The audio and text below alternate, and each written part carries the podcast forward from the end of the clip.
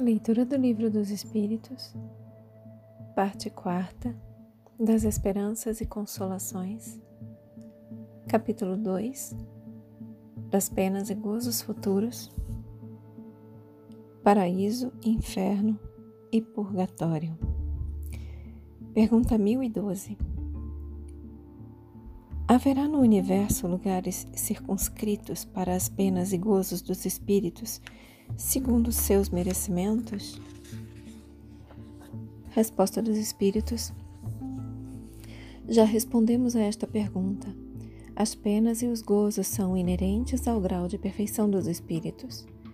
Cada um tira de si mesmo o princípio de sua felicidade ou de sua desgraça. E como eles estão por toda parte, nenhum lugar circunscrito ou fechado existe, especialmente destinado a uma ou outra coisa. Quanto aos encarnados, esses são mais ou menos felizes ou desgraçados, conforme é mais ou menos adiantado o mundo em que habitam. Letra A. De acordo, então, com o que vim de dizer, o inferno e o paraíso não existem tais como os homens os imagina? Tais como o homem os imagina? Novamente, relendo a pergunta. Letra A. De acordo então com o que vindes de dizer, o inferno e o paraíso não existem, tais como o homem os imagina? Resposta dos Espíritos. São simples alegorias. Por toda parte há espíritos ditosos e inditosos. Entretanto, Conforme também já dissemos, os espíritos de uma mesma ordem se reúnem por simpatia, mas podem reunir-se onde queiram, quando são perfeitos. Novamente, são simples alegorias, o inferno e o paraíso. Por toda parte há espíritos ditosos e inditosos. Entretanto, conforme também já dissemos, os espíritos de uma mesma ordem se reúnem por simpatia mas podem reunir-se onde queiram quando são perfeitos. E aqui vem uma explicação. A localização absoluta das regiões das penas e das recompensas só na imaginação do homem existe. Provém da sua tendência a materializar e circunscrever as coisas, cuja essência infinita não lhe é possível compreender. Pergunta 1013 que se deve entender por purgatório?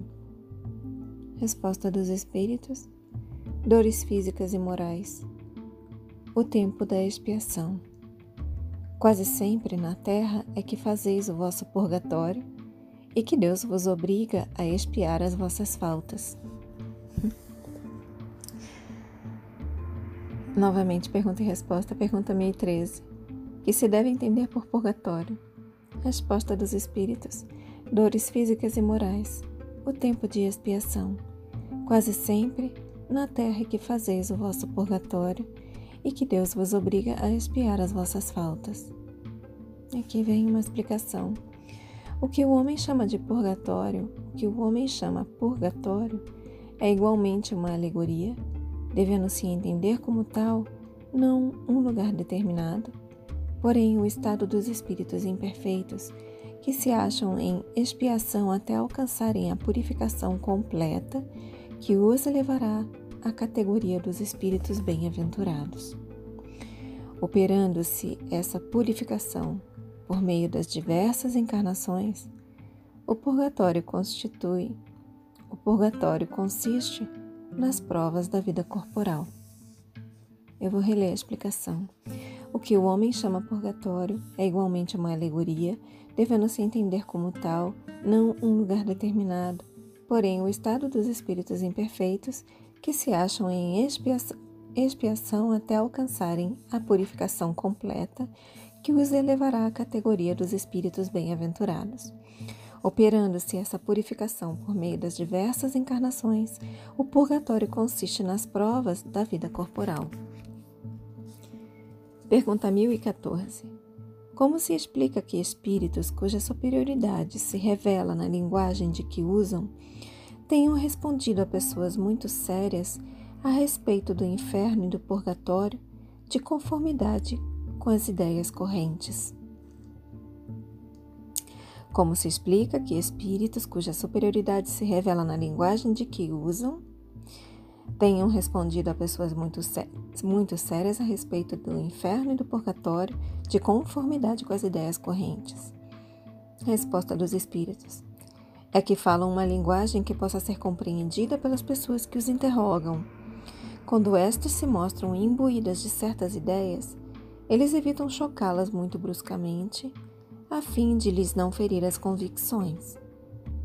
Se um espírito dissesse a um muçulmano, sem precauções oratórias, que Maomé não foi profeta, seria muito mal acolhido. Letra A. Concebe-se que assim procedam os espíritos que nos querem instruir. Como porém, como porém se explica que, interrogados acerca da situação em que se achavam, alguns espíritos tenham respondido que sofriam as torturas do inferno ou do purgatório. Novamente, concebe-se que assim procedam os espíritos que nos queiram instruir, que nos querem instruir. Como, porém, se explica que, interrogados acerca da situação em que se achavam, alguns espíritos tenham respondido que sofriam as torturas do inferno e do purgatório. Resposta dos espíritos: Quando são inferiores e ainda não completamente desmaterializados, os espíritos conservam uma parte de suas ideias terrenas e, para dar suas impressões, se servem dos, textos, dos termos que lhes são familiares acham-se no meio que só imperfeitamente lhes permite sondar o futuro. Essa é a causa de alguns espíritos errantes ou recém-desencarnados falarem como o fariam se estivessem encarnados. Inferno se pode produzir por uma vida de provações, extremamente dolorosa, com a incerteza de haver outra melhor. Purgatório, por uma vida também de provações, mas com a consciência de melhor futuro. Quando experimentas uma grande dor, não costumas dizer que sofres como um danado? Tudo isso são apenas palavras e sempre ditas em sentido figurado. Pergunta 1015. Que se deve entender por uma alma a penar? Resposta dos Espíritos. Uma alma errante e sofredora, incerta de seu futuro, e a qual podeis proporcionar o alívio que muitas vezes solicita, vindo comunicar-se convosco. Eu vou reler pergunta e resposta. E essa resposta é alentadora, principalmente para quem tem medo de alma penada. pergunta 1015. Que se deve entender por uma alma a penar? Resposta dos Espíritos. Uma alma errante e sofredora, incerta de seu futuro, e a qual podeis propiciar o alívio, e a qual podeis proporcionar o alívio que muitas vezes solicita vindo comunicar-se convosco. Pergunta 1016. Em que sentido se deve entender a palavra céu? Resposta dos Espíritos. Julgas que seja um lugar como os campos elíseos dos antigos, onde todos os bons espíritos estão promiscuamente aglomerados sem outra preocupação que a de gozar pela eternidade toda de uma felicidade passiva? Isso é uma pergunta que os espíritos fazem. A respeito do céu, julgas que seja um lugar como os campos elíseos dos antigos, onde todos os bons espíritos estão promiscuamente aglomerados, sem outra preocupação que a de gozar pela eternidade toda de uma felicidade passiva? Não. É o espaço universal são os planetas, as estrelas e todos os mundos superiores, onde os espíritos gozam plenamente de suas faculdades, sem as tribulações da vida material, nem as angústias peculiares à inferioridade. Fechem os olhos.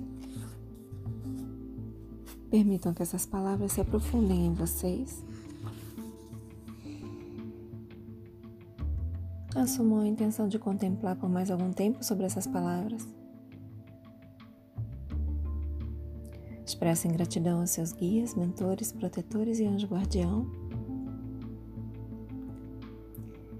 Expressem gratidão a Deus.